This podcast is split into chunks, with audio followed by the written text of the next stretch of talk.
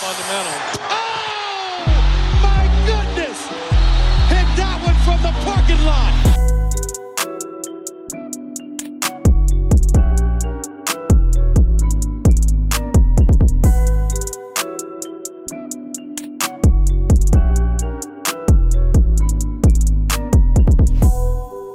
Hallo und herzlich willkommen bei der dritten Folge von Vom Parkplatz mit meiner Wenigkeit Lino und Len Werl ist am Start. Was geht, Len? Yes, grüß dich, Lino. Äh, hab richtig Bock. Ganz schön viel passiert letzte Woche. Yes, genau. Ich melde mich hier gerade aus Berlin. Äh, bin tagsüber hier hingereist und äh, freue mich, dass wir jetzt das Ganze hier ortsunabhängig hinkriegen, wieder über die NBA zu quatschen. Ähm, jetzt haben wir schon ein bisschen größere Sample Size mittlerweile, über die wir sprechen können. Ähm, in der ersten bzw. zweiten Folge letzte Woche, da war es ja recht mickrig, da waren es nur ein, zwei Nächte. Ähm, ja. Da könnte man ordentlich äh, überreagieren. Jetzt hat sich ein bisschen äh, einsortiert alles, aber ist natürlich immer noch mit Vorsicht zu genießen. Und trotzdem macht es halt Spaß, äh, die ersten Takeaways äh, sich zu Gemüte zu führen und äh, dann auch schon ein paar Trends sich anzuschauen. Und dann würde ich sagen, können wir auch schon ein bisschen ähm, anteasern, was diese Folge so geht, oder? Ja, bin ich dabei. Genau, als erstes hatten wir uns das gedacht, dass wir es so machen, ähm, es gibt ein paar Trends, ein paar Trending Teams, ob äh, positiv oder negativ. Und dann war unsere Frage, die wir uns gestellt haben, kaufen wir die jeweiligen Trends ab? Ob das Team jetzt gut oder schlecht gerade abschneidet, denken wir, dass es so weitergeht. Und das gibt uns dann eine Gelegenheit, auch auf die bisherige Saisonleistung dieser Teams äh, ein bisschen zu schauen. Das ist der erste Hauptteil. Da haben wir uns ein paar Teams sozusagen als Headliner rausgesucht, äh, über die wir dann länger äh, sprechen wollten. Und dann gibt es noch ein paar zusätzliche Teams, die wir auf jeden Fall auch erwähnen wollten, ähm, die wir dann aber ein bisschen kurz kürzer abhandeln werden. Und dann hatten wir schon die erste Fantasy Draft in der letzten Woche, ähm, die auf jeden Fall spannend war. Und jetzt ist natürlich angesagt, die aufzulösen. Wer hat denn jetzt die meisten Punkte geholt? Äh, das muss Ländern machen. Und im Anschluss unsere geliebte Rubrik Wer bin ich ist auch am Start. Genau, plus äh, natürlich auch noch eine Draft äh, der zweiten Runde sozusagen. Die wird Hatte ja ich fast vergessen, genau. Auf Richtig. die erste Draft folgt natürlich die zweite. Du hast recht. So ist es. natürlich mit weniger Material an Spielern. Ja, genau. Langsam, aber sicher wird es spannend. Ich meine, wir sind erst in der zweiten Woche, deswegen ähm, bin ich, glaube ich, äh, ziemlich am Jammern in der vierten Woche, wenn mir nicht mehr so mhm. viele übrig bleiben. Aber es geht dir dann wahrscheinlich ja ähnlich, deswegen. Äh, ich meine, Westbrook ist noch da, um vielleicht mal das erste Thema einzuleiten. genau, der ist noch am Start. Und damit können wir eigentlich auch schon reinstarten. Ne? Was soll äh, das Ganze? Ähm, kaufen wir den Trend ab, dass die Lakers äh, ein katastrophales Team sind, Len? Boah, ich kaufe den Trend ab. Ja. In der Und, Zusammensetzung des Teams kann man es nicht anders ja. sagen, oder? Bist du bei mir? Ja, bin ich überraschenderweise tatsächlich auch. einem, ähm, zu unserem Zeitpunkt hier ist es ein 0-4-Team. Ja. Ähm, kann einfach nicht überzeugen. In der Defense ist es sogar okay, da sind sie sogar Top 5. Ja. Ähm, überraschend. Äh, Anthony Davis macht einen guten Job und äh, insgesamt ähm, scheint der Coach da auch irgendwie was richtig zu machen. Aber natürlich geht es auch primär um die Offense. Die muss natürlich auch ineinander greifen und das tut sie überhaupt nicht. Ähm, man jagt die neuntmeisten Dreierversuche hoch, aber man hat halt eine Quote von knapp über 20 Prozent. Katastrophal. Das ist ähm, ja, ist da irgendwie Besserung auf, auf dem Weg? Was sagst du, Len? Ja, dass die 20 Prozent am Schluss vielleicht nicht dastehen, ja, aber viel Besserung ist nicht in Sicht. Es fehlt halt einfach an Material von an Spielern, die das halt können. Es gibt kein Shooting bei den Lakers. Das ist wirklich krass, wenn man so überlegen muss, wer den Ball werfen kann bei denen und man dann irgendwie zu dem Entschluss kommt, dass es wahrscheinlich noch am angenehmsten ist, wenn LeBron an der Dreierlinie steht, dann läuft halt irgendwas falsch in deinem Team. Muss man halt auch mhm. einfach sagen. Du hast schon angesprochen, die sind 30. natürlich im Offensivrating und sind das einzige Team unter 100 also ja. Abstand schlechteste. Die sind 30. in Field Goal Percentage, 30. in Three-Point Field Goal Percentage. Das ist einfach von vorne bis hinten richtig schlecht. Die, ich meine, Westbrook hat, wir nehmen jetzt mal die Personalie Westbrook rein, weil, weil der ja wieder mal der Sündenbock war nach zwei echt schlechten Performances in Spiel 2 und 3. Allerdings äh, war er im ersten Spiel noch eine der Lichtblicke und jetzt im vierten Spiel hat er gar nicht mitgespielt und trotzdem ging es nach hinten los. Also, nee, das war fast äh, schon wieder ein Win für ihn, ne? Haben zumindest ein paar Auf, auf jeden Fall. Äh, so hochstilisiert. Äh, ja, er hat sich bisher auch nicht zwangsläufig mit Ruhm bekleckert. Ich meine, er hatte nee. das eine Spiel mit zwei Punkten, da hat er wirklich gute Defensivaktionen gehabt. Das finde ich mhm. auch immer wichtig zu erwähnen. Ähm, es geht nicht immer nur um die Counting Stats oder ähnliches.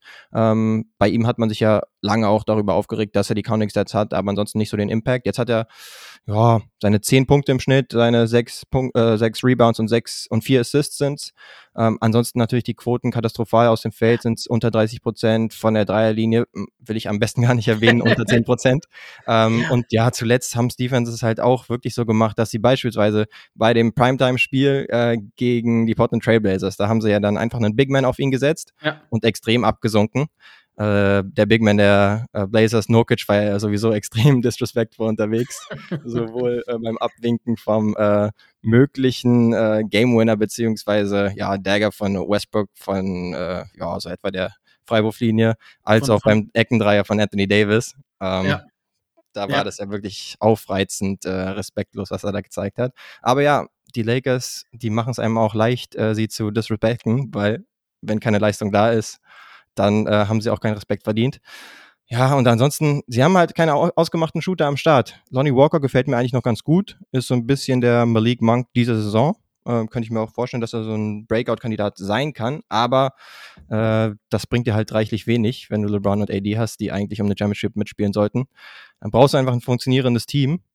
Und ähm, in der Zusammensetzung sehen wir jetzt, oder da sind wir uns einig, auch keine wesentliche Besserung. Nee, äh, es ist halt auch wirklich die Frage, ob eine Änderung was bessern kann überhaupt, weil es ist so, so irgendwie verfahren, die Situation, dass es eigentlich kaum einen Ausweg gibt. Ich meine, klar, sie haben noch zwei Picks und einen Rest Hoffnungsfunken Zukunft, der aber mhm. auch nicht mehr allzu groß ist. Und wenn sie sich dann den auch noch trennen, ich glaube halt nicht, dass irgendein Move, wir werden nachher noch über potenzielle Westbrook-Trades äh, sprechen, aber ich glaube halt nicht, dass es den einen Move gibt, der die Lakers von wo sie jetzt stehen, zu einem Contender macht, wo sie hinwollen. Also das kann ich mir beim besten Willen nicht vorstellen, egal was da an, an Trades rumschwirrt und wie viel, so viel Shooting Power kannst du gar nicht äh, irgendwie zum Team bringen, dass es irgendwie Sinn macht. Nee, halt, tatsächlich nicht. Ja. Dann hast du halt diese zwei Picks, auf denen du mittlerweile wieder sitzt, die du jetzt zur Verfügung hast, um sie wegzuschicken. Aber das ist ja quasi deine Zukunft. Jetzt werden einige argumentieren, ey, du brauchst doch keine Zukunft. Du hast LeBron James in seiner Spätprime, äh, wenn er in der noch ist, er ist halt in seiner Age 38 Season. Ähm, dann machst du alles, um den Erfolg zu maximieren. Aber es muss halt auch irgendwie, wenn du im Management sitzt, muss es auch irgendwie absehbar sein, dass es vielleicht noch äh, zu einem Contender reicht, ähm, wenn du dir dann die Spieler für mhm. die Picks reingeholt hast. Und das sehen wir, sehen wir das beide nicht beim besten Willen? Siehst du irgendwie noch einen Weg, äh, dass die Lakers vielleicht Contender werden, beispielsweise mit dem oft kolportierten Deal mit den Indiana Pacers? Ähm, und da können wir auch schon ein bisschen konkreter werden. Es hieß ja Russell Westbrook zum Beispiel ähm, und dann zwei First-Round-Picks, eben die, die sie zur Verfügung haben für, lass es Buddy Hield und äh, Miles Turner sein. Mhm. Wie siehst du äh, diesen möglichen Deal? Würde das ja, den Karren wieder umreißen oder reicht das dann auch nur für ein Play-in-Team vielleicht und dann bist du sagen klanglos auch in der ersten Runde voraussichtlich raus? Also so ein Spieler wie, wie Buddy Hield äh, wäre auf jeden Fall Gold wert für die Lakers. Ich meine, sie haben ist ja nicht das erste Mal, dass dieser Name kursiert. Äh, das war ja auch zu seinen Sacramento Kings Zeiten des Öfteren der Fall und äh, wäre wahrscheinlich auch der schlauere Move gewesen damals, äh, den Jungen an Bord zu holen. Sage ich jetzt einfach mal so salopp. Ähm, mhm. Die Frage ist halt, ob wie ich es schon angesprochen habe, ob halt ein Shooter im Endeffekt das Team halt über den Berg bringt. Und das ist halt Quatsch. Das wird nicht passieren. Ich meine, Miles Turner wirst du dann auf der 5 spielen müssen, dann muss Davis wieder auf die 4, dann sind sie auf einmal mit LeBron auf der 3. Doch schon wirklich sehr groß, ne? Wenn sie dann mal gucken, ja. wie, die, wie, die, wie, die, starten würden. Ähm, das Spacing ist immer noch off, das Shooting ist halt jetzt ein bisschen besser, aber immer noch nicht gut. Also wie ich es schon gesagt habe, es wird sie auf jeden Fall verbessern, aber ich glaube nicht, dass es ein Contender machen würde. Also zumal da schon wieder so viel dagegen spricht. Zum Beispiel Davis hat es wieder am Rücken. Ne? Äh, heute, also das letzte Spiel war wieder schwierig. LeBron hat schon seine Wehwehchen. Es ist ja normal in der, in der 20. Saison und bei Davis sowieso. Also selbst wenn sie irgendwie dieses Shooting bekommen, das sie unbedingt brauchen, ist die, die, der Aspekt äh, Langlebigkeit der Topstars auch ein sehr großes Fragezeichen. Ja, und die, dieses Fragezeichen kann man definitiv auch nicht ignorieren. Klar, ich würde schon denken, Miles Turner gibt dir nochmal wahrscheinlich eine bessere Defense, aber an der Defense Ja. hapert es derzeit Genau, die sind Vierter. tatsächlich ne? sowieso nicht. Und von der äh, Big Man-Position noch ein bisschen Spacing zusätzlich zu haben, bringt dir äh, Miles Turner zumindest für die Center-Position, bringt er dir das. Das. Ähm, auch wenn er jetzt kein überdurchschnittlicher Dreierwerfer ist, aber alleine schon, dass er recht viele nimmt, sollte LeBron wieder mehr Platz geben inside. Ähm, und Anthony Davis, ob der nochmal wieder ein äh, fähiger Jumpshooter oder ein überdurchschnittlicher wird, wage ich zu bezweifeln. Also es ist jetzt die letzten Jahre schon nicht so gewesen. Und dann kann das schon mal ähm, für die Offense dann auch helfen. Und Buddy Hield, ja, über den braucht man mittlerweile gar nicht mehr zu sprechen. Der ist ein absoluter Elite-Shooter, der nimmt extrem viele Dreier und trifft sie auch mega hochprozentig. Also er ist vielleicht jetzt nicht in den Sphären von Steph Curry unterwegs, aber wirklich schon knapp äh, darunter, zumindest was, was die besten Shooter der Liga angeht. Ähm, knapp, okay. Das nehme ich vielleicht zurück. Er ist jetzt nicht in, den, in der Nähe von Steph Curry, aber halt einer der, lass es Top 5 Shooter sein oder sowas der Liga. Und das hilft dir natürlich bei einem Team, was 30. im Shooting ist, Ja. ähm, eklatant weiter. Ähm, aber ja, jetzt ist natürlich die Frage, gibt man diese zwei First-Round-Picks ab dafür, dass man vielleicht, äh, wenn es gut läuft, ich will gar nicht zu sehr auf die ähm, Regular-Season-Platzierung dann gehen, lass es eine Top-6-Platzierung im Bestfall sein, sondern eher darauf, okay, sieht das Team am Ende der Saison aus wie ein Team, was wirklich bis tief in die Playoffs spielen kann. Ähm, und da bin ich mir jetzt nicht ganz sicher, würde ich dann so 50-50 sehen wahrscheinlich. Und die Konkurrenz ist stark. Ja, die Konkurrenz ist stark. Äh, eine Chance wäre dann auf jeden Fall vorhanden, da bin ich bei dir. Also es ist, ist nicht ausgeschlossen, ne? Ähm, du hast, wie du es vorhin schon angesprochen hast, mit, mit, mit einem gesunden, nenne ich jetzt mal LeBron und AD, einfach schon immer die Möglichkeit, mit dem, äh, mit einem guten Gerüst einfach immer per se weit zu kommen. Dafür sind die beiden auch zu erfahren und LeBron sowieso in den Playoffs immer noch mal einen anderen Modus, den er einschalten kann. Äh, wahrscheinlich auch noch im Jahr 20.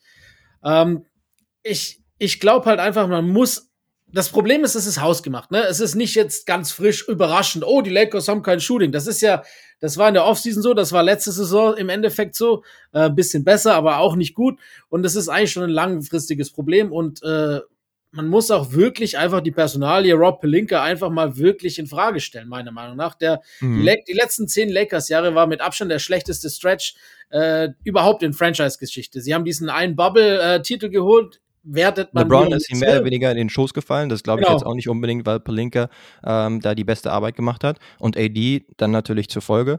Ähm, insofern, ja, kann man ihm, glaube ich, nicht so viel. Ja, ich glaube, dass äh, die LeBron-Sache, da war, glaube ich, noch Magic im, im Sessel gesessen, ne?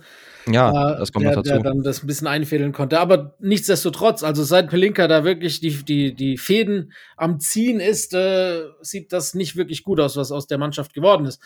Und äh, ab einem gewissen Punkt muss man halt dann auch im Endeffekt ein GM, der ohne jegliche Vorerfahrung als General Manager ähm, im Endeffekt das Einzige, was so auf seiner Liste steht, was wirklich gut ist, ist, ist halt quasi, ich bin Agent von Kobe Bryant gewesen, aber das macht ja noch keinen guten General Manager aus dir, was man jetzt Ja. auch zu sehen bekommt. Als Gegenentwurf würde, würde ich vielleicht sagen, anstatt dass man jetzt zum Beispiel Russell Westbrook abgibt und die zwei First-Round-Picks, also die gesamte Zukunft, könnte man sagen, okay, man sitzt das Ganze jetzt für diese Saison aus, ähm, dann ist Russell Westbrook eben im Jahr 2023 auslaufend, beziehungsweise dann ist er nicht mehr in den Büchern und dann hast du wieder mehr Platz, um zu manövrieren. Ja.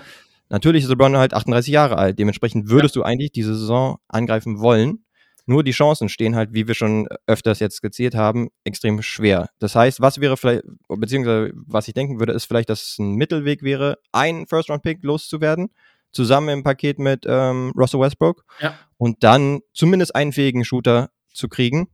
Mm, In dem Fall lass es Buddy Hield sein. Mhm. Oder wir können noch auf andere ähm, mögliche Deals zu sprechen kommen. machen, ja. Genau. Aber das wäre sozusagen so ein bisschen die Zwischenlösung, dass man sich jetzt nicht die gesamte ähm, Zukunft komplett zersägt, aber trotzdem irgendwie auch LeBron noch ein Signal gibt, okay, wir wollen auch diese Saison irgendwie noch versuchen, was zu reißen. Ja, bin ich bei dir. Ich glaube, das wäre schon noch eine Möglichkeit, die äh, reell ist. Ich glaube, für LeBron muss man jetzt, äh, ohne ihm jetzt nahe treten zu wollen, glaube ich, ist das wichtigste Ziel dieses Jahr, Kareem einzuholen, ne? dass das in seiner Vita steht. Ja. Ähm, das Stat-Padding hat schon ganz gut angefangen. Die ersten vier Spiele muss man auch sagen, ohne jetzt und das muss ich halt auch wirklich sagen, LeBron spielt schon sehr viel für die Stats, vor allem die letzten drei Jahre, ohne überhaupt irgendwas aus seiner, von ihm wegnehmen zu wollen. Ist das ja. einfach nur Siehst du das jetzt auch schon dieses Jahr? Weil ja, die letzten Jahre sozusagen, mh, die letzten Jahre, wo das Team eigentlich nicht mehr zu retten war, wo, zum Teil, ähm, da konnte man, ja, konnte man ihm auch einen Vorwurf machen und zum Teil war die Körpersprache wirklich auch nicht ja. äh, sonderlich toll. Aber diese Saison, ja, da habe ich auch schon ein paar Anzeichen gesehen, ne? Beispielsweise im Primetime-Spiel, da war er wirklich zum Teil genervt von seinen Mitspielern. Ja, absolut. Kann man ihm auch einerseits nicht ganz zum Vorwurf machen, weil er hat auch schon mit Besseren gespielt und weiß, wie eigentlich ein Winning-Team auszusehen mhm. hat. Ähm, aber natürlich macht er da auch nicht die beste Figur, wenn er irgendwie einen relativ anspruchsvollen Pass spielt und die, der Mitspieler den nicht fangen kann. Ja. Vor ähm, allem, wenn man dann selber ja. so reagiert, wie jetzt im, das letzte Spiel von ihm, 8 von 21 äh, mit 8 Turnovern, dann äh, hast du halt auch nicht unbedingt selber die Antwort auf den Platz gegeben. Nee, nicht zwangsläufig. Das ist halt echt, echt eine ja, festgefahrene Situation mittlerweile. Ähm, es wird schon, man muss vielleicht, um das noch ein bisschen einzuordnen, sie hatten jetzt nicht das leichteste Auftaktprogramm. Sie haben gegen die Warriors, gegen die Clippers, gegen die Nuggets gespielt und gegen die Blazers, die scheinbar irgendwie wieder erstarkt sind. Kommen wir vielleicht nachher noch dazu. Aber, mhm. aber das sind jetzt ja schon jetzt nicht die allerschlechtesten Gegner. Äh, Wenn es 0-4 stehen würde nach, nach Spielen gegen, gegen, gegen Orlando Magic, gegen die Pistons, gegen die Spurs und gegen OKC, dann würden die Alarmglocken bestimmt noch deutlicher und lauter schrillen. Und bis ja. auf das, das Warriors-Spiel, das erst hinten raus wieder ein bisschen beim, nach, nachdem das Spiel schon gelaufen war, knapper wurde, waren die meisten Spiele auch relativ lang ausgeglichen. Also das Clippers-Spiel ja. hätten sie auch gewinnen können, wenn es gut läuft, zum Beispiel so. Ähm, das ja, Blazers-Spiel auch. Mit Spielern in deiner Top 5, 6, außer LeBron und AD und Westbrook klammern wir jetzt auch mal aus. Lonnie Walker, wie gesagt, kriegt mit die meisten Minuten ansonsten, Patrick Beverly und dann sind es ja. schon Leute wie Austin Reeves, äh, Toscana Anderson, Kendrick Nunn, der erst zurückkommt nach einer Verletzung und die Troy Brown Juniors und Matt Ryans der Welt. Also das ist wirklich ein sehr brüch brüchiger Kader, ähm, der auch nicht viele etablierte äh, Kräfte hat ja, und dementsprechend kann man schon noch ein bisschen optimistisch sein. Wir haben ja am Anfang der Saison oder beziehungsweise hat man gesagt, ähm, der Start könnte extrem schwierig sein, wenn man schon auf den Spielplan geschaut hat.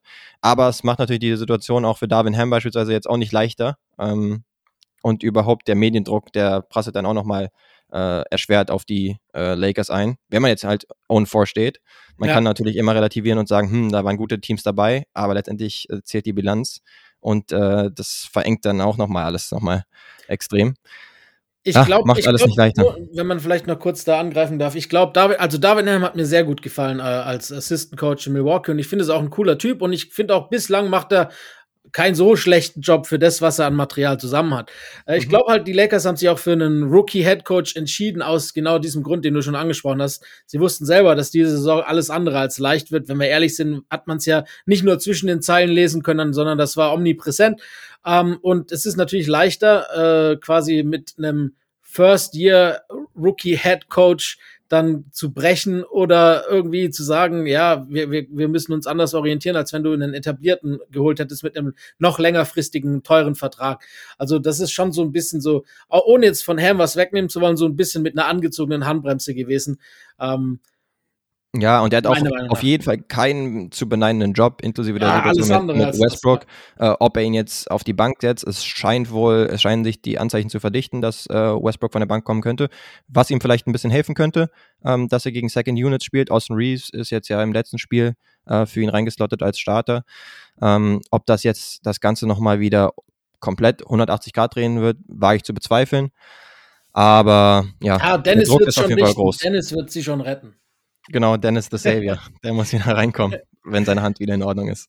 Nee, aber ansonsten, wir haben es ja schon äh, angesprochen, einmal den ND äh, möglichen Deal. Und ja. ansonsten können wir ja mal ein bisschen skizzieren oder ein bisschen äh, mhm. an der Trade-Maschine herumspielen. Äh, hast du da eine Idee, was man da machen könnte an Lakers Stelle? Boah, also wie gesagt, äh, wahrscheinlich wäre die beste Lösung der bereits angesprochene Indiana Pacers Trade. Äh, es gibt noch so zwei, drei andere, die rumschwirren. Du hast dir bestimmt auch einen rausgesucht. Ich nehme jetzt mal einen mit auf, den ich gestern auf Twitter gelesen habe. Ich glaube, war sogar in der deutschen Bubble. Den fand ich nämlich ganz interessant. Der mhm. vielleicht, ja, und zwar ein Trade mit den Dallas Mavericks. Äh, Tim Hardaway Jr., Davis Bertans und äh, Pick oder zwei und ich weiß nicht was, nur noch ein, zwei Parameter. Ich glaube, Ding war noch dabei, Paul oder sowas äh, für Westbrook, ja, und dann die ein oder zwei Picks.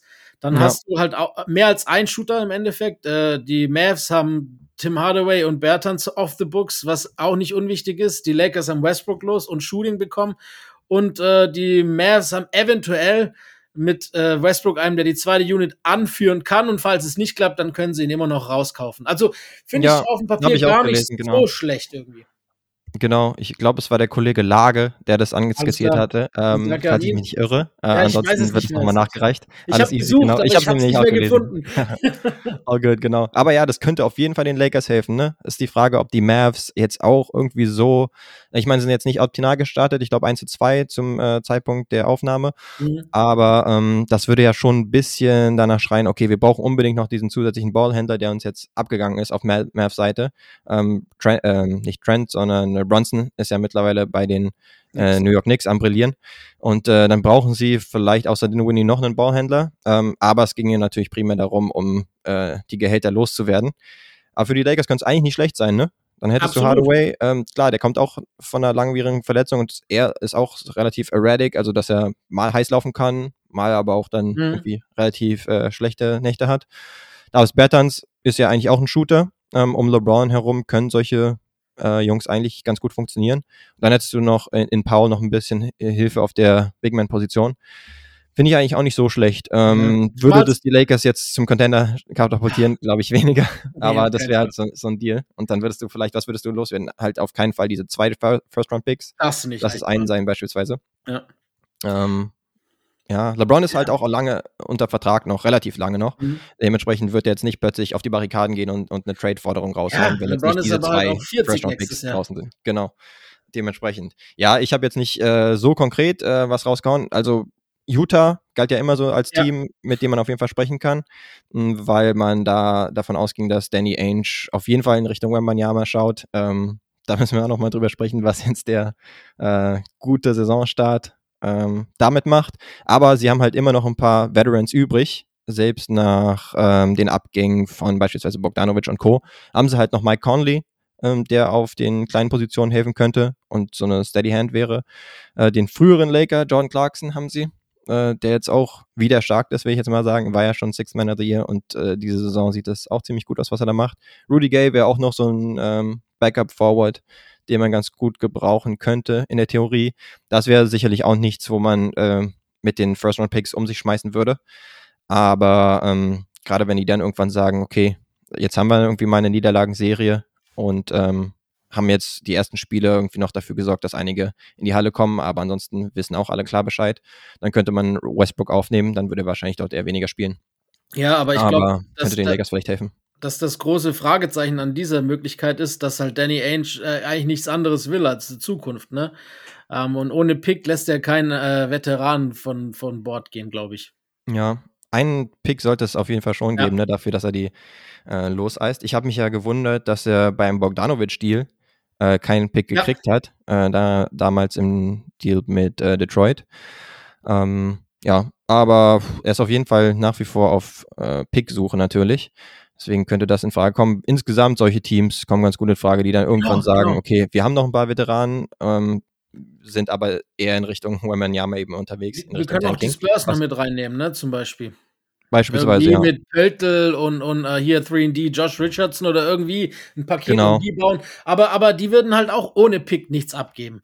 Und Nee, das, ist halt, das ist, glaube ich, halt auch das Problem der Lakers, dass alle möglichen Trade-Partner unbedingt Picks wollen, weil sie einfach im Tank-Modus sind. Oder im Endeffekt jeder, jeder Westbrook-Trade-Partner im Endeffekt Tank, mehr oder weniger im Tank-Modus ist und ohne, Genau. ohne Die lassen Pick sich das halt schwierig. versüßen, dann auch Westbrook so. aufzunehmen, ist klar. Selbst für das letzte Jahr, wo er dann vertragsfrei wird. Ja. Ähm, nach Orlando hätte ich noch kurz geschaut, ähm, Terrence Ross wäre mir da eingefahren, auch Mhm. ewiger Orlando Magic-Spieler mittlerweile und immer in irgendwelchen Trade-Gerüchten, weil er eigentlich auch ähnlich wie Tim Hardaway Jr. heiß, heiß laufen kann. Wird, äh, Magic wird schwierig, ne, mit äh, Cap-Fragen. Also, Ja, das könnte schwierig werden.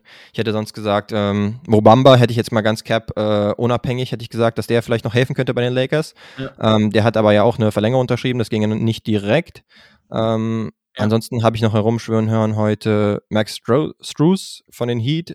Das ist natürlich auch ein Shooter, der ein bisschen anvisiert Ja. wurde und Trent Jr., Ich habe noch bei dem ich aber gelesen, skeptisch wäre, äh, kritisch wäre, also skeptisch, so rum, ich habe ob noch er überhaupt loszuhalten wäre. gelesen Stimmt, ja.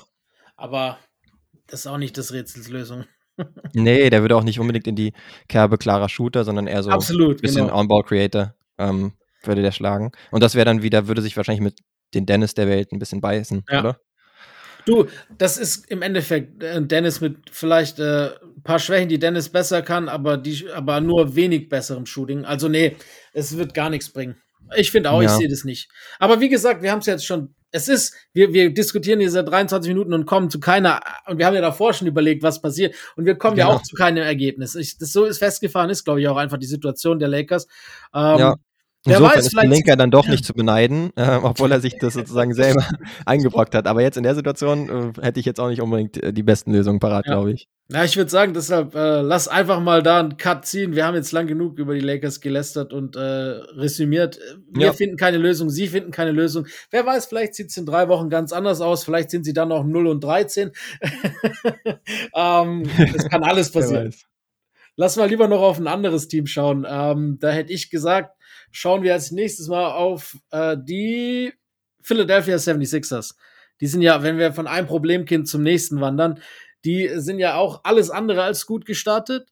Und ähm, jetzt 1 zu 4. Und jetzt möchte ich dich fragen, glaubst du, es, äh, ist, äh, es ist ein Trend oder glaubst du, dass es halt einfach irgendwie ein blöder Start war?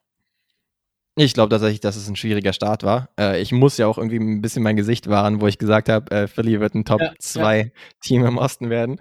Aber ja, bisher sieht das echt nicht gut aus. Ähm, Joel Embiid 27,5 Punkte, James Harden wieder erstarkt 25 Punkte, Tyrese Maxey 20 Punkte im Schnitt. Das klingt ja erstmal schon mal super.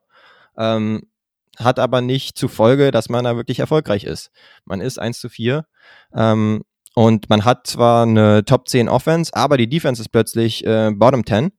Äh, hat auch was mit MB zu tun, der irgendwie sowohl offensiv als auch äh, defensiv seltsam passiv ist. Hat vielleicht mit seiner Verletzung zu tun, da ist irgendwie nochmal wieder was rausgekommen.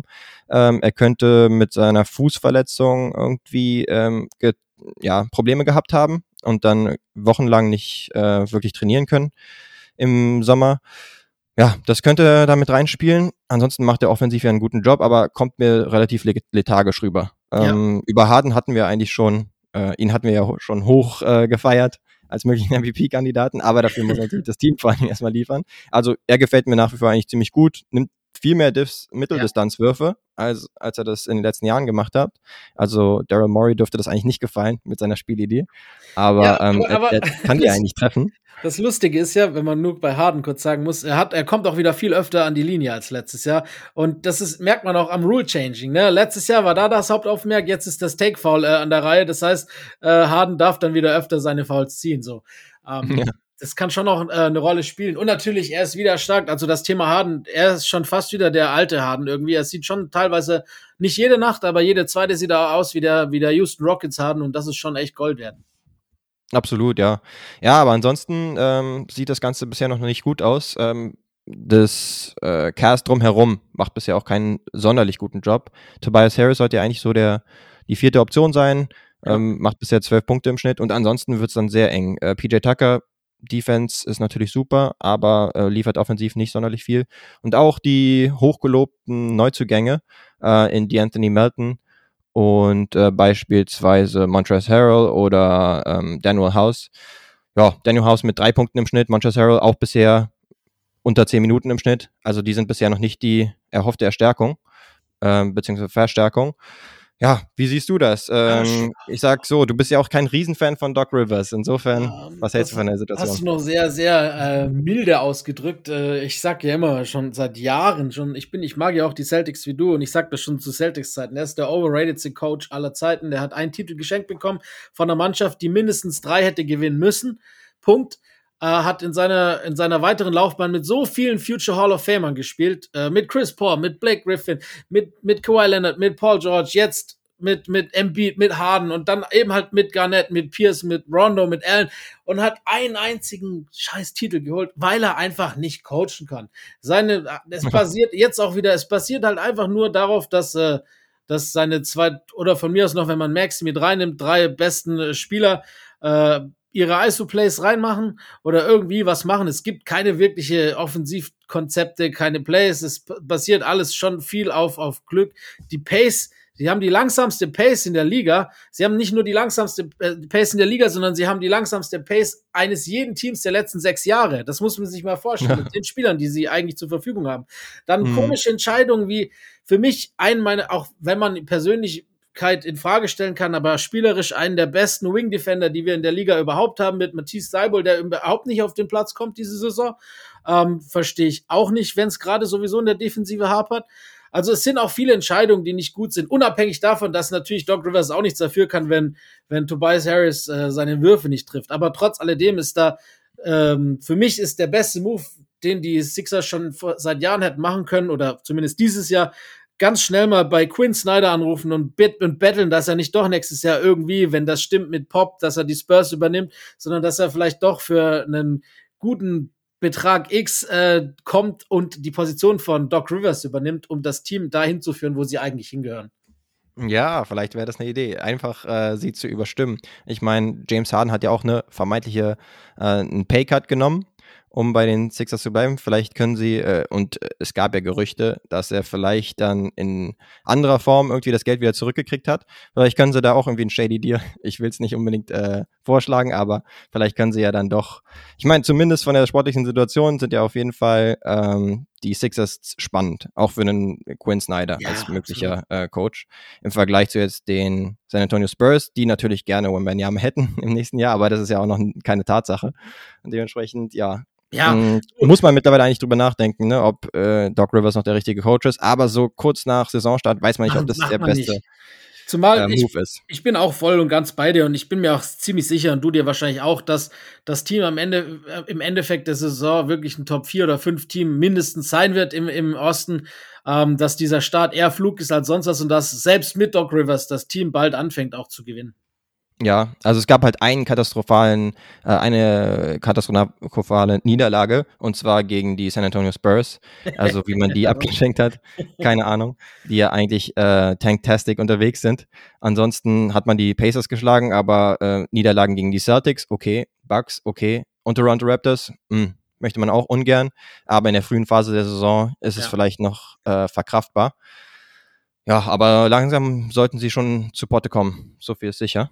Ähm, ja, weil ansonsten sehen wir auch irgendwie nicht so schlau aus mit unseren äh, nee, Sixers ja, for Number so One Seed ne? wir werden sehen, wir werden sehen. Also die Bugs werden sie wahrscheinlich nicht schlagen, sage ich jetzt mal spontan. Nee, stimmt. Da gehen die Trends auf jeden Fall auseinander. Ähm, wo auch der Trend auseinandergeht im Vergleich zu dem, was man eigentlich hätte erwarten können, ist äh, die Utah Jazz. Die sind nämlich bei einer Bilanz von 4 zu 1 bisher. Ja, kaufst du den Trend ab, ja oder nein? Nein, äh, zu 100 Prozent nicht. Sie sind besser, als man sie vor der Saison gemacht hat und das war fast erwartbar. Wir haben es vorhin schon angesprochen. Sie haben äh, eigentlich sehr viel Firepower für geilen Offensivbasketball und sehr erfahrene Spieler. Bis auf hier Walter Kessler oder Walker Kessler, der eigentlich einen ganz geilen Job bislang macht. Also der, der gefällt mhm. mir sehr gut. Äh, sind die eigentlich alle sehr, sehr erfahren. Ne? Du, hast, vorhin schon Conley angesprochen. Ähm, und, und äh, wie heißt der, Jordan Clarkson. Also gerade genau. viele Spieler, die auch äh, schon Erfahrung haben. Laurie Markkanen spielt auf einmal wieder so, wie man gedacht hätte, nach dem ersten Jahr Chicago, so wird seine Karriere weitergehen. Ist fast schon so auf einem Star-Niveau, was der spielt, oder zumindest was er in der Eurobasket mit Finnland gezeigt hat. Äh, er spielt wirklich geil. Äh, aber wir sind ganz ehrlich, ne? Das ist jetzt, äh, die haben jetzt vier Spiele gewonnen und eins verloren. Und auch Vanderbilt macht Spaß und auch defensiv macht der Spaß und offensiv sowieso. Aber A, haben sie immer noch Danny Ainge, dessen einziges Ziel ist, ein Team aufzubauen. Das heißt, der wird auf kurz oder lang, falls sie weitergewinnen, sowieso die Handbremse ziehen. Und B mhm. ist eben bei all den alten äh, genannten Spielern, die du vorhin auch potenziell bei den Lakers unter Vertrag nehmen wolltest oder zum Traden äh, angeboten hast, auch da immer das große Fragezeichen, dass jeder von denen egal ob der jetzt Kelly Olynyk heißt oder, oder Rudy Gay oder äh, Ich wollte gerade sagen, du bist sehr lange gegangen, ohne, ohne den Game-Winning äh, Kelly Olynyk Ja, ich habe ich hab, mir ist dann habe ich ihn da jetzt fast schon Slander ihm gegenüber. da hast du recht. Aber ich glaube nicht, dass die äh, Utah Jazz die Saison beenden, auch nur annähernd ähnlich mit einem Roster, wie er jetzt gerade aussieht. Nee, ich hatte es, glaube ich, auch vorher kurz angesprochen. Ist eigentlich cool, dass sie ähm, zumindest ein Signal an die Fans äh, senden. Okay, wir spielen hier ganz kompetitiven Basketball, zumindest in der ersten Phase der Saison. Ähm, Coach Hardy scheint es auch ganz gut zu machen. Also ich habe ein bisschen reingeschaut und mir gefällt die Ball, äh, das Ball-Movement in der Offense ähnlich gut wie jetzt unter Quinn Snyder. Ähm, das sieht schon ziemlich ansehnlich aus. Du hast auch schon den Rookie Walker Kessler, äh, der ein überragender äh, Defender am College war, angesprochen. Ja. Der macht das auch weiterhin richtig gut. Ähm, hat da echt gute Szenen schon gezeigt. Und ähm, ja, so einen defensiv starken Big Man zu haben als Rookie ist auf jeden Fall äh, eher eine Seltenheit. Stark. Ja, aber ich glaube auch, dass es schwierig wird, das beizubehalten. Ähm, Das Ballmovement muss man wirklich ansprechen. Das macht wirklich echt Spaß, was die offensiv äh, gerade auch Teambasketball spielen. Erinnert mich fast so an, was drei Jahre her, als, äh, als äh, Mitchell und Rubio zusammen die Offense geleitet haben. Das hat auch Spaß gemacht. Macht wirklich Spaß, Ja. mit denen zuzugucken. Ja, finde ich auch cool, dass es erstmal in die Richtung geht, anstatt die, dass sie von Anfang an direkt alles abschenken und dann nur ähm, G-Liga spielen lassen. Ja, wir haben es ja schon gesagt, ähm, es kann auch nicht schaden für deren Trade-Wert vielleicht, einige der älteren Spieler. Und dann würden wir schon davon ausgehen, dass sie letztendlich in der Lottery ganz klar landen Ja. und dann auch äh, um die Ping-Pong-Bälle spielen. Da würde ich, sehr- da würde ich sehr, sehr viel Geld setzen, stand jetzt immer noch. Also ich bin 100% überzeugt, dass die keine Rolle im Play-Off oder Play-In äh, ja, äh, Rennen spielen werden. Genau, trotzdem ganz netter Trend, würde ich sagen. Super nice. Ähm, auf jeden Fall. Und äh, was wir jetzt gedacht hatten, war, dass wir auch noch ein paar andere Teams, die uns entweder positiv oder negativ aufgefallen sind, ähm, aufgreifen. Allerdings dann nicht ganz so en Detail, wie wir es jetzt bei den ersten drei Teams gemacht haben. Ähm, ja, ich würde es einfach so weitermachen. Die Brooklyn Nets stehen derzeit mit einer 1 zu 3 Bilanz nicht sonderlich gut da. Kaufst du diesen Trend ab? Ja oder nein? Da sage ich nein. Ähm, zum einen, weil sowohl Kyrie Irving als auch Kevin Durant auf dem Floor stehen. Zum anderen, weil äh, man der Mannschaft und vor allem auch äh, Ben Simmons einfach noch ein bisschen Zeit geben muss nach so langer Off-Zeit. Also klar, die ersten drei Spiele, also wenn man das vierte jetzt rausnimmt, hat, glaube ich, Simmons mehr Fouls als Punkte gemacht. Das ist natürlich schon noch krass.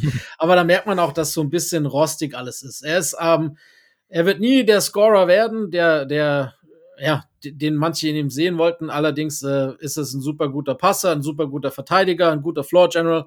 Äh, und ich glaube auch, dass das über kurz oder lang funktionieren würde. Ähm, Kyrie und KD sind eigentlich spielerisch jedem Zweifel erhaben. Es gibt natürlich so ein paar Baustellen im Team, aber ich finde auch Claxton macht das bislang ganz gut. Äh, die Tiefe ist nicht so 100% da, die, die großen Positionen auch nicht. Aber mit den drei Spielern wirst du auf kurz oder lang irgendwie auch Erfolg haben müssen. Übrigens, lustiger Fun Fact, ich weiß nicht, ob du finde find ich lustig. Kevin Durant ist bislang diese Saison der schlechteste Spieler in der NBA im Plus-Minus mit von allen Spielern mit minus 58 und wa Wahnsinn, oder? okay, krass. Ja, ist halt ein Versager, was soll man sagen, ne? Ähm, es setzt sich, es setzt sich naht, nahtlos fort, ähm, was er in den Playoffs letzte Er ist halt einfach hatte. er, er macht halt auch er- nur er- zwei, Ein 32 Passagier, Punkte im Schnitt. Bus, ne? Er ist nur ein Buspassagier. ja, 32 Punkte sind halt auch lach im Schnitt. ja, so ist Nee, aber genau, du hattest es angesprochen. Also ich würde auch sagen, Hold Your Horses ist noch nicht ganz so schlimm äh, anzusiedeln, was wir äh, hier von den Nets bisher sehen. Die müssen sich ja ein bisschen einspielen. Ben Simmons, ja, ein bisschen besorgniserregend, dass er wirklich gar nicht den Abschluss sucht. Man sollte versuchen, ihn irgendwie in Transition ein bisschen reinzukriegen.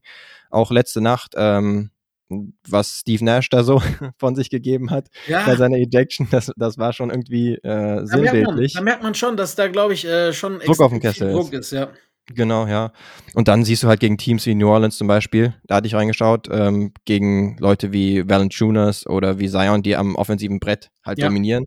Da wird's dann arg dünn. Also Claxton als Big Man oder wahlweise Ben Simmons, äh, da kannst du körperlich dann nicht ganz so sehr gegenhalten. Aber Ja. klar, das sind natürlich auch Teams, ähm, die da Ausnahmeerscheinungen sind. Aber auch, klar, ja, auch Janis gestern, ne? Also gegen die Bucks kannst du mit aufnehmen, mit Janis und Lopez. Da haben sie auch gestern, äh, hat, hat Janis auch dieses Du bist zu klein, also dieses Too Little äh, zu Simmons gemacht, als er ihn dann quasi im, in der Paint über, übermannt hat, nenne ich es jetzt mal.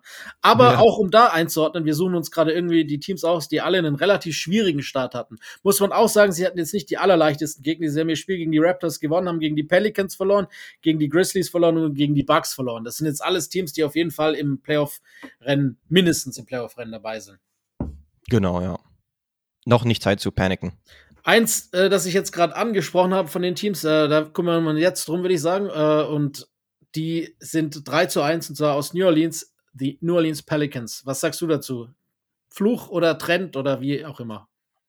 Ich könnte schon sehen, dass es ein Trend ist. Äh, die Offensive ist elitär, ähm, die Defensive so etwa mittelmäßig. Und dann hast du halt irgendwie ein Top-10-Team in der ganzen Liga und vielleicht ein Team, was um die Top 4 mitspielen kann im Westen. Ähm, wie gesagt, killen dich am offensiven Brett. Äh, Jonas Valanciunas spielt da zum Teil Volleyball am Ring. Er hatte da eine Aktion, wo er irgendwie fünf, sechs Mal hintereinander ja. umgetippt hat, wo ich mir dachte, okay, äh, will das mal jemand unterbinden. Ähm, genau, und zuletzt hatte ich reingeschaut bei einem Sieg gegen Dallas ähm, mit Luka Doncic. Ja, aber ohne. Sie selbst waren ohne Zion und ohne Brandon Ingram. Ja. Und dann kommen halt so nervige Leute wie Jose Alvarado. Ähm, wo du dir denkst als äh, Luka Doncic und die Mavericks, ah, das sollte eigentlich ein Sieg sein und ähm, gehen die da wirklich gehörig auf die Nerven. Und defensiv waren sie auch ohne Herb Jones, was man auch noch dazu sagen muss. Also sie waren da schon sehr Stimmt, ja. Ne, gegen, die, gegen die Dallas Mavericks. Ja, der schmeißt ja eigentlich komplett die Defense, ähm, sorgt dafür, dass sie zumindest im Mittelmaß unterwegs sind. Sie nehmen ja stilistisch so die wenigsten Dreier und wollen nicht wirklich unbedingt Inside killen. Ähm, den Dreier treffen sie nicht verkehrt bisher, ähm, 39 Prozent, aber nehmen halt wirklich äh, die wenigsten. Wer mir wirklich positiv aufgefallen ist, ist äh, Trey Murphy, äh, Zweitjahresprofi. Nice, ja. Der, man weiß ja, dass er den Dreier echt gut schmeißen kann. Okay, trifft ihn auch extrem gut bei äh, 68 Prozent bisher. Das wird wohl nicht unbedingt so weitermachbar sein. Aber auch off the bounce, also ähm, aus dem Dribbling gefällt er mir ganz gut, macht da, hat er gute Entscheidungen drin, gegen Closeouts äh, zu attackieren und zum Korb zu kommen. Gefällt mir echt gut. Und da fällt es auch nicht so ins Gewicht, dass mal ein Brandon Ingram fehlt, mal ein Zion fehlt oder so. Ähm, und CJ ist auch steady dabei. Ja, ähm, ich, ich bin ja ein CJ-Fan, auch wenn er mal ein äh, Wurfspiel hat, wo er nicht so gut trifft. Ähm, aber ist auf jeden Fall eine super Veteranenpräsenz. Dementsprechend glaube ich schon, dass sie sich da festspielen oben. Zu Murphy habe ich auch noch einen ganz lustigen Stat von dem Mavs-Spiel. Äh, da war er Topscorer vom Team. Äh, aber war der Typ aus den Starting Five, der die wenigsten äh, Field Goal Attempts gehabt hat. Und trotzdem war er Topscorer. Ist, ist ziemlich selten. Ja, skurril. Er hat, hat er, du hast ja schon angesprochen. Ja, er, hat acht, er war 8 von 8. Äh, ja. Ich glaube, dabei waren 3 von 3 Dreier und noch 1 von 1 von der Linie oder 2 von 2 von der Linie. Also er, er, hat nichts daneben gesetzt. Ja, kann man mal so machen. kann man definitiv machen. Nicht also, ganz nur, nur ganz ja. kurz, um das einzuordnen. Ich bin mhm. bei dir und sage auch eher Trend als äh, nicht. Okay, I see. Ja, ja äh, jetzt bin ich auch gespannt, was du beim nächsten Team sagst. Weil das ist nicht ganz so überragend unterwegs, auch wenn es natürlich immer äh, ein Sieg mehr, ein Sieg weniger äh, schwierig ist einzuschätzen, so früh in der Saison. Aber was sagst du zu den Warriors? Äh, 2 zu 2 bisher, also eher mäßig unterwegs. Kaufst du den Trend ab? Äh, nein, ähm, definitiv nicht. Also die Warriors sind nach wie vor einer der, der für mich Favoriten im Westen oder allgemein einer der Hauptfavoriten.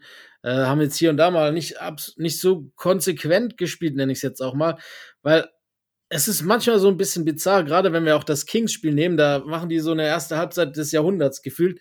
Äh, und dann lassen sie so auslaufen, dass es nochmal richtig knapp wird eigentlich hinten raus und sie nochmal echt Angst haben müssen, dass sie das Spiel verlieren. Und das war nicht das erste Mal so, ne? Das war, äh, das, das gleiche ist passiert äh, gegen die Lakers. Da waren sie auch mit, glaube ich, über 20 oder über 23 vorne und am Schluss waren es dann phasenweise nur noch vier oder fünf. Ähm, und auch gegen die Nuggets, äh, also manche, die, haben, die nehmen sich komische Phasen, sage ich jetzt mal. Ja, irgendwie das gehört irgendwie ein bisschen zu deren gehört, äh, Spielstil. Das ist die letzten ne? Jahre schmeißen ja auch so, immer den genau. Ball weg. Äh, Turnover sind auch immer schwierig bei denen. Ähm, da ja, sollten sie eigentlich auch besser auf den Ball aufpassen, aber das sind ja auch immer die Plays, die dann irgendwie das Publikum mit einbinden. Deswegen ja, sollte man es ihnen nicht komplett wegnehmen als, als äh, Steve Kerr. Aber ja, gefühlt ist es auch, dann werden sie vielleicht ein bisschen gelangweilt zum Teil in der mhm. regulären Saison, weil sie einfach so ein super Team sind. Man, man und merkt, wenn sie dann ich, dass, ein Lead äh, haben, dass sie den abschenken, zum Teil. Man, man merkt, dass sie defensiv äh, schon an Substanz verloren haben, finde ich. Das merkt man. Ähm, hm. Aber alles andere ist, glaube ich, nur ja, sind Nebengeräusche, die schnell behoben werden. Äh, so ganz die Rotation haben sie noch nicht gefunden. Ähm, ja, so. Kuminga sieht kaum das, äh, den Court und jeder hat so gedacht, der wird, könnte so ein bisschen äh, Breakout-Kandidat werden. Mo Moody spielt viel mehr ist ein bisschen, da ist ein Fragezeichen. Wiseman ist meiner Meinung nach immer noch Trading, äh, Trading äh, Nummer eins, weswegen er mehr Minuten sieht als andere, um ihn den so ein bisschen ins Schaufenster zu stellen. Also ganz die Rotation haben sie noch nicht gefunden, aber ich glaube nicht, dass das nee. allzu lange dauert, bis es wieder funktionieren wird. Nee, ich denke, da sind wir uns einig, dass wir Vertrauen haben in die Warriors, dass äh, wenn sie sich ein bisschen eingespielt haben, wenn sich die Rotationen gefunden haben, ja. dass sie dann wieder eher eine Top 3 unterwegs sind, oder? Top 4 auf jeden Fall. So. Top 4. Okay, cool. Äh, Top 4 momentan auch locker und easy. Äh, unerwartbarerweise die Portland Trailblazers, die sind 4 zu 1 gestartet. Äh, was sagst du dazu? Fluch, Segen, gut, schlecht, Trend? Trend würde ich nicht ganz sagen. Ähm, die ersten vier haben sie ja tatsächlich alle gewonnen, inklusive dem Primetime-Sieg gegen die Lakers, den wir ja schon angesprochen hatten. Aber jetzt zuletzt auch ein bisschen auf den Boden der Tatsachen zurück. Also vor der Aufnahme hatten sie gerade ordentlich auf den Deckel gekriegt von dem Miami Heat. Aber insgesamt gefällt mir das schon gut. Also sie sind eine Top 12 Offense, wie mehr oder weniger zu erwarten gewesen. Aber die Defense ist zumindest auch nicht komplett äh, katastrophal, also immer noch in den Top 20 unterwegs. Und wenn es so aussieht, sagen wir, sie sind irgendwie eine acht beste Offense und äh, Top 20 in der Defense, dann sollten sie schon ähm, vielleicht sogar in die Playoffs kommen, in die Top 6, anstatt übers Playen zu müssen. Ähm, wobei sich die anderen Teams ja auch so ein bisschen einschaukeln äh, werden noch. Aber ja, Dame dreht ziemlich am Rad. Ähm, man hat das Gefühl, dass er irgendwie den Hatern es beweisen will. 31 Punkte bisher. Ähm, sein Dreier fällt auch bei 10, äh, 10 Versuchen pro Spiel bei 39 Prozent wieder. Gut. Inklusive Stepback-Dreien und so weiter, was man von dem kennt. Wo man sich halt so ein bisschen gefragt hat, okay, kann er das nochmal liefern? Er kommt auch ganz gut zum Ring, zum Beispiel im Lakers-Spiel. Das hat mhm. mir gut gefallen. Und ähm, Aufbau macht jetzt auch ein bisschen mehr. Das finde ich ganz überraschend, das stimmt, dass Chauncey da genau ein paar ja, Plays äh, implementiert hat scheinbar ähm, um irgendwie beide ganz gut zu maximieren, Anthony Simons und, und Dame Aufbau. Gestern allerdings verletzt raus, muss man anmerken. Äh, ja. Also da ist noch ein, ein Fragezeichen hinter ihm. Ähm, ich bin ein bisschen anderer Meinung als, als du. Also ich sehe schon, dass das Team besser ist, als ich gedacht hätte. Und das ist es auch so, glaube ich. Äh, auch gerade gesch geschickte Verstärkung. Zusätzlich, ich meine, die größte Verstärkung ist, dass Damian Lillard gesund, an Anführungszeichen, wieder da ist. Aber auch, auch Jeremy Grant hat bislang ganz gut gespielt. Ähm, und Simons hat mal ein Spiel, da denkst du, der ist der nächste Superstar. Und dann hatte wieder eins, äh, da merkst du, er ist halt noch jung und unerfahren, aber das darf er auch haben. Ähm, ja. Aber ich, ich sehe sie dennoch eher so im unteren Bereich äh, in den Play-In-Ranks. Also ich denke, äh, wenn die am Schluss Neunter oder so sind, dann ist es für sie trotzdem eine erfolgreiche Saison gewesen. So äh, erfolgreich sagst du? Weil ich hätte realistisch hätte ich gesagt auch so 9, 9 10. Ja. Erfolgreich vielleicht 7, 8, wenn dann ein bisschen was in Richtung Verletzungssorgen ja. äh, der Teams über ihn geht. Das Problem ist, dass die Sorgen bei ihnen, glaube ich, größer sind als bei Teams über ihnen. Also Nurkic ist einer, der immer Probleme hat, den, auf dem Court zu bleiben. Lillard in den letzten Jahren auch. Jetzt mal gucken, wie sich da das weiterentwickelt. Also, und wenn halt einer von denen, die haben halt nicht so, die sind nicht so tief, dass sie das kompensieren können wie andere Teams. Wenn jetzt bei den Clippers, die, die jetzt die letzten Spiele zum Beispiel ohne PG, ohne Kawhi, ohne einfach, einfach so gespielt haben, ne, und trotzdem noch ein bisschen ja. Tiefe haben. Äh, sie sind nicht tief genug und deshalb glaube ich, dass das Ceiling schon so Platz 9 sein wird. Hm, okay, das Ceiling sogar. Ja, ich hätte gehofft, dass sie vielleicht 7, 8, vielleicht sogar in Richtung 6, aber ja, da wird es schon arg dünn. Da würde ich, würd ich tatsächlich mitgehen. Ähm, dass man jetzt nicht zu optimistisch sein sollte nach diesem äh, doch guten Saisonstart, aber ja, manchmal ist es auch ein bisschen das Schedule und dann kann man sich in Rausch anfangs spielen, aber dann ja. kann man auch ein bisschen wieder zurückkommen auf den Boden der Tatsachen. Ja, ja. Ähm, ein Team, was auch gut unterwegs ist, aber ein bisschen weniger überraschend, äh, sind die Milwaukee Bucks mit zu diesem Zeitpunkt 3 zu 0. Was sagst du? Kaufen wir den Trend ab, dass sie ein Top-Team sind oder ja? Ähm, wie heißt Ja, natürlich, äh, vollkommen zu Recht. Äh, das ist ein absolutes Top-Team. Sie haben den besten Spieler der Welt. Ähm, sie spielen gerade mehr oder weniger fast ohne Flügel. Der ist ausgefallen. Middleton fehlt, Connaughton fehlt, Ingels auch noch länger verletzt. Also im Endeffekt, alles, was da Rang und Namen hat, ist nicht dabei. Janis regelt trotzdem. Und wer auch regelt, das finde ich richtig geil, ist wieder ein wiedererstarkter Brook Lopez. Der spielt oh ja. richtig geil. Vor allem auch defensiv. Ist fast so einer, also der, für mich bislang einer der nach der viel zu frühen ersten Woche äh, Rankings im Depoy für mich ganz weit oben steht, äh, sorgt dafür ordentlich Probleme. Ja, ähm, wie soll das erst noch werden, wenn dann der Flügel zurückkommt? Also, sie sind souverän, sie spielen super gut, Janis äh, macht, was er will. Äh, mir graut's vor der Saison, wenn die fit bleiben, muss ich äh, alle Prognosen ändern und sagen, auch gar nicht jetzt überbewerten, was passiert ist. Sind für mich Contender Nummer eins. Ja, also sie haben ja auch in den drei Spielen, sind natürlich nicht allzu viele, aber die haben die Sixers besiegt, ähm, mit zwei Punkten Unterschied äh, tatsächlich nur, aber auch die Brooklyn Nets und dazwischen halt die äh, Houston Rockets, die mir wirklich leid taten. Also die hatten ja wirklich mhm. gar keine Lösung gegen Janis. Das war wirklich bemitleidenswert. Äh, mit dem Rookie und mit äh, Shengun, die da irgendwie versuchen mussten, ja. äh, sie sind irgendwie dazwischen zu kommen, aber äh, hatten überhaupt gar keine Chance. Und Janis, ja, man hat das Gefühl, er ist vielleicht sogar noch einen Tick besser geworden, was man eigentlich nicht für möglich gehalten hätte. Ja, ähm, jedes Jahr, ne? Jedes Jahr denkt man das. Echt, ja. Und er wird trotzdem jedes Jahr noch besser. Ja, also er enteilt wirklich der Konkurrenz, was so bester Spieler der Welt angeht. Vor allen Dingen anfangs hatte man gedacht in den ersten Spielen, ah, Jason Tatum als MVP, why not? Ähm, die Celtics sind ja auch nicht schlecht, die hätten wir hier auf jeden Fall auch aufnehmen können, Ja. ähm, gestartet. Ja. Aber ja, was Janis macht, ist dann nochmal eine andere Ja, Nummer tatsächlich stimmt. sogar. Also die Celtics haben viele Fragezeichen in Ausrufezeichen umwandeln können bislang, aber äh, das fetteste Ausrufezeichen steht hinter den Milwaukee Bucks. Punkt. Ja, absolut. Jetzt haben wir genug Satzzeichen. Äh, obwohl ein Fragezeichen haben wir noch übrig und zwar, das sind die Cleveland Cavaliers. Äh, 3 zu 1 gestartet. Äh, was sagst du dazu? Trend? Ähm, 3 zu 1, äh, also eine 75% Bilanz, eher kein Trend, nein. Ähm, was ich mir aber vorstellen könnte, ist, dass sie so in der 4 bis 6 äh, Range in der Eastern Conference in der regulären Saison unterwegs sind. Die Offen äh, Offense ist eine Top 10 Offense und die Defensive ist elitär. Mhm. Ähm, hatte man jetzt nicht ganz so mitrechnen können, weil Donovan Mitchell jetzt nicht gerade als Superverteidiger verschrien ist. Ähm, in, den letzten, in den letzten Jahren war das Ganze wirklich zum Teil äh, überhaupt nicht gut, was er da gezeigt hat. Aber ähm, er kommt direkt super zurecht, startet relativ on fire, 28 Punkte direkt im Schnitt und sogar sieben Assists. Also äh, tritt er auch als Playmaker ganz gut in Erscheinung. Ähm, auch in der Abwesenheit von Darius Garland. Und ansonsten, ja, treffen sie den Dreier bisher ziemlich gut. Ähm, und ansonsten, ja, sie gefallen mir einfach als Team, beziehungsweise sind halt einfach auch ein Fan-Favorite, League Pass-Favorite. Ähm, Evan Mobley macht jetzt offensiv bisher noch nicht so viel mehr, was den Output angeht, als in der Rookie-Saison. Da Mhm. hatte ich mir so aufgeschrieben, er könnte noch ein bisschen mehr Usage kriegen. Also man könnte noch ein bisschen mehr versuchen, ihm den Ball in die Hände zu geben, aber es ist natürlich auch ein bisschen so ein Drahtseilakt. Ähm, gerade wenn Mitchell gerade ähm, es so gut am Laufen hat. Ja. Ja, aber ansonsten eigentlich fast so wie erwartet, vielleicht sogar ein bisschen über den Erwartungen Ja, unterwegs. ich gehe ich komplett mit mit allem, was du gesagt hast. Ich sag ein bisschen über den äh, Erwartungen aus dem Grund, dass äh, Evan Mobley mit, äh, nicht Mobley, Entschuldigung, Darius Garland mit seiner Augenverletzung bislang äh, kaum spielen konnte. Also von daher auch eine positive Überraschung und äh, ist auf jeden Fall ein Team, das äh, bei den League Pass äh, Sachen am häufigsten angeklickt wird, weil es einfach Spaß macht zuzugucken. Genau, zwischen denen und den Pelicans würde ich sagen. Ja, absolut. Weil es Das, immer irgendwelche Teams sein müssen, die ein neues, junges Talent dazu das sind die. Hipster-Teams der Saison und das wird wahrscheinlich auch so bleiben. So sieht's aus. Ja, dazu noch Jetty Osman bisher richtig stark Ja. mit 15 im Schnitt. Ähm, genau.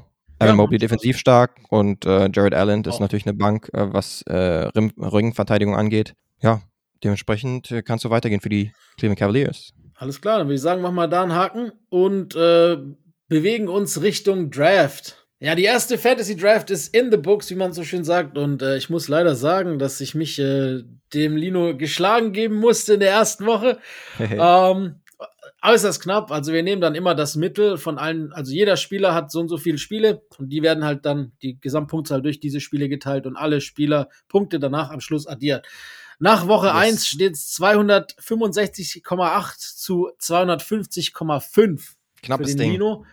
Das heißt, er hat auch diese Woche wieder den Nummer 1 Pick. Ähm, nur kurz, der beste Spieler war allerdings in Team Land, das war Janis letzte Woche. Uh, okay. Aber die äh, Gebühren hat auch. mir auch Props. nichts geholfen, weil mein, äh, mein ach so toller Carl Anthony Towns Pick ging ziemlich nach hinten los. ja, dann würde ich sagen, nehme ich den Sieg äh, in der ersten Woche, auch wenn ich nicht Ja, wirklich, absolut verdient.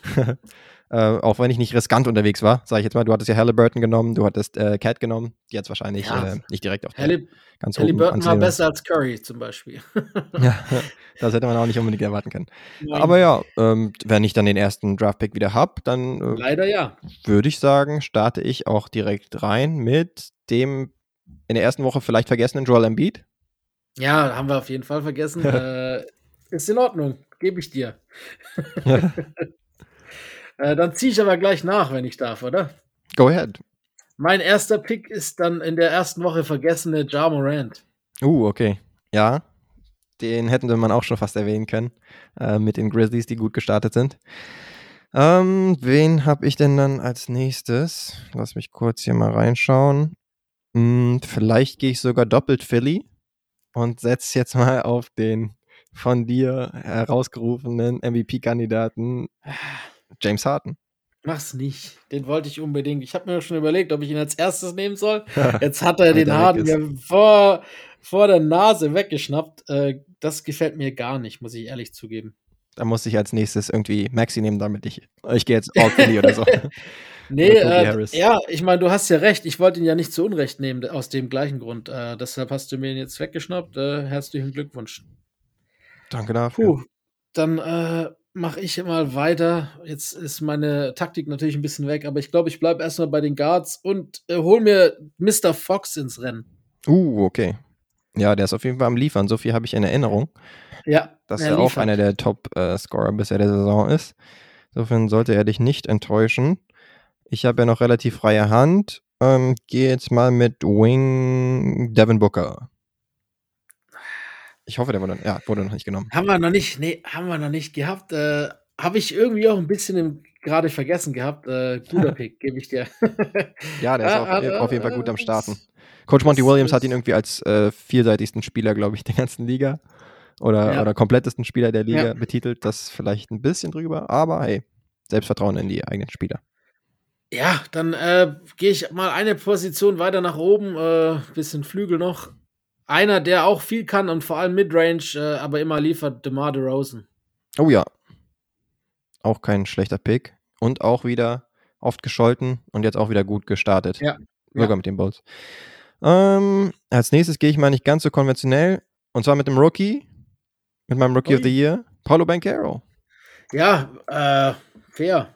Hat ja äh, bislang echt gut abgeliefert, muss man sagen. Ja, Counting Stats technisch auf jeden Fall. Ich habe ein bisschen mit David auf Twitter geschrieben und ähm, da haben wir darüber diskutiert, dass sein Wurf noch gar nicht fallen will, sowohl von der Dreilinie nee. nicht wirklich. Im letzten Spiel glaube ich ein bisschen mehr, aber ansonsten auch von der Mitteldistanz nicht ganz so sehr. Aber, ja, aber andere Rookie, Kategorien ne? auf jeden Fall. Genau, ja. Counting Stats sind auch da. Ist absolut richtig.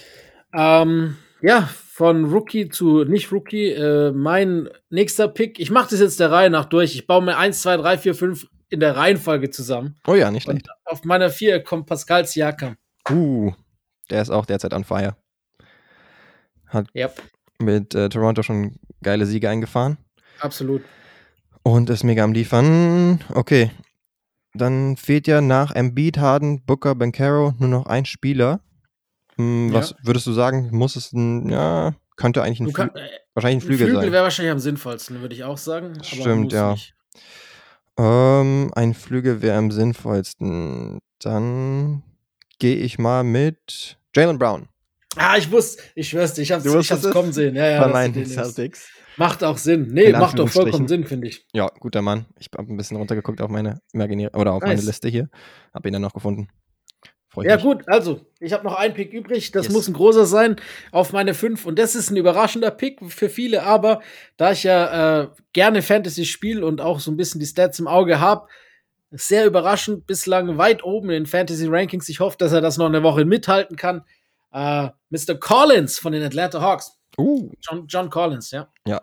Da habe ich nur mitgekriegt, dass er einen guten Start hatte, aber geil, dass du ihn da im Moment reinnimmst. Sind wir ja, gespannt. ey, dann haben wir, haben wir wieder grundsolide Teams für die nächste Woche, finde ich. Denke ich auch. äh, mal gucken, wie es weitergeht. Also, das macht Spaß. Da äh, lege ich natürlich dann immer morgens im Boxscore oder so ein Hauptaugenmerk auf deine und meine Spieler und hoffe halt auch mal, dass dann nächste Woche mein Lieblingskandidat James Harden auch mal schlechter performen wird. Stimmt, darauf musst du dann wohl setzen. Und besonders interessant wird es dann auch in Woche 3, äh, wenn uns ein bisschen die Spiele ausgehen. Ja. Dann wird man mal sehen ja, dann wird es noch spannender, wie man sich so ein Team zusammenstellt. Finde ich eigentlich auch ganz leistend. Ja, das wird cool. Ja. Cool. Äh, ich, wollte ich dich jetzt noch kurz fragen, ob du bereit bist, eine Runde zu raten. Puh. Oder wissen. Ich hoffe, ich bin bereit. Ich kann es nicht garantieren, aber ich hoffe mal. Bislang haben wir uns äh, beide keine Blöße gegeben in den ersten zwei Wochen. Ähm, beide relativ souverän durchmarschiert, muss man an, der, an dieser Stelle auch mal sagen. Ja, würde ich sagen. Und äh, mal gucken, wie es in Woche 3 aussieht. Ich habe wieder einen Spieler mitgebracht diesmal und du darfst erraten, wer er ist, anhand der nächsten bis zu fünf Fakten. Okay, let's do it. Fakt, Fakt Nummer 1, äh, ähnlich wie wir die letzten Wochen auch angefangen haben. Ich habe zwölf Saisons in der NBA gespielt und alle in diesem Jahrtausend. Okay. Grenze ist noch nicht ist jetzt Ist jetzt noch nicht äh, so krass, ne? Zwölf alle in diesem In meiner besten Saison habe ich ungefähr 25,5 Punkte 4,5 Rebounds, 5,5 Assists und 2,2 Steals geaveraged. Uh, die zwei Steals sind nicht schlecht. Ähm, ich hätte jetzt, okay. Jetzt also 25,5, äh, 4, 5, 2, 2 sozusagen. Das ist ordentlich. Ähm, Jimmy Butler hätte ich jetzt bei den Steals irgendwie so ein bisschen da erwartet, aber ist er wahrscheinlich nicht. Nee, dann brauche ich noch einen Hinweis. Der nächste Pick, äh, der nächste Hinweis relativiert sehr, sehr viel. Okay. Ich war nie ein All-Star. Nie ein All-Star. Okay, krass. Ähm, aber 25 Punkte im Schnitt. Mike Conley ist ja mittlerweile All-Star und hat auch nie 25 im Schnitt gemacht. Zwölf Jahre. Ähm, was war nochmal der letzte Fact äh, bei den Stats? Äh, 2,2 Steals. Ah, 2,2 Steals. Ähm, da hätte ich jetzt bei den Steals-Liedern immer so die Allen Iversons. Ja, der hat natürlich mehr gescored und war auch nicht nur in den 2000ern unterwegs. Und All-Star. War ja auf jeden Fall auch. Chris Paul halt auch. ja, ich äh, bin eigentlich imaginär so ein bisschen die äh, All-Star-Snubs äh, am Durchgehen, Mhm. aber habe ich jetzt noch nicht direkt. Nee. Okay, dafür war ich MIP. Uh, MIP. Ah, vielleicht ist es Danny Granger? Nein. Okay. Der hat 5,5 Assists, sind zu viel für Nee, das sind zu viele. Ähm, die MIPs der letzten Zeit. Siakam, Paul George. Also ich glaube, mit, dem letzten- Nee. mit dem letzten Pick kriegst du es raus. Nee, denk an das All-Star. Die sind alle All-Stars gewesen. Stimmt, ja, alle All-Stars gewesen. Ja. Also wenn du den fünften kriegst, hast du, glaube ich, noch eine relativ gute Chance, das einzugrenzen. Okay, ja. Nee, dann bräuchte ich den, glaube ich, noch.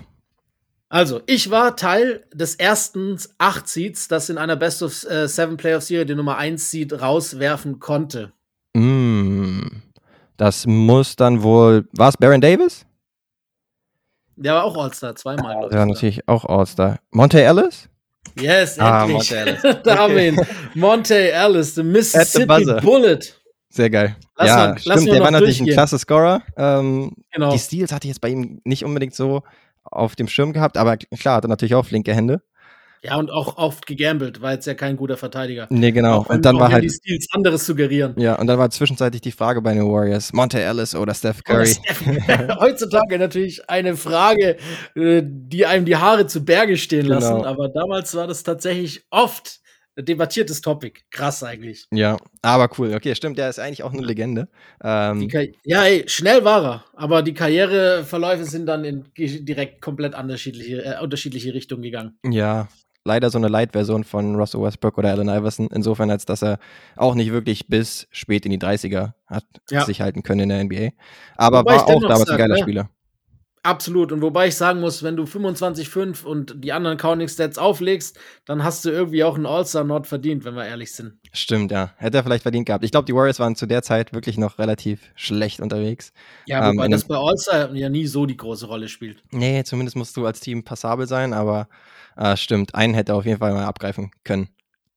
Ja, so ist es halt, ne? Ja, geil. Aber egal, wir bleiben, wir bleiben äh, noch ohne Blöße Un unbesiegt bisher. unbesiegt. Von dem Geil. Gegner, wer Ja, bin ich? mal- Ja, ich absolut cool. gespannt, wer nächste Woche.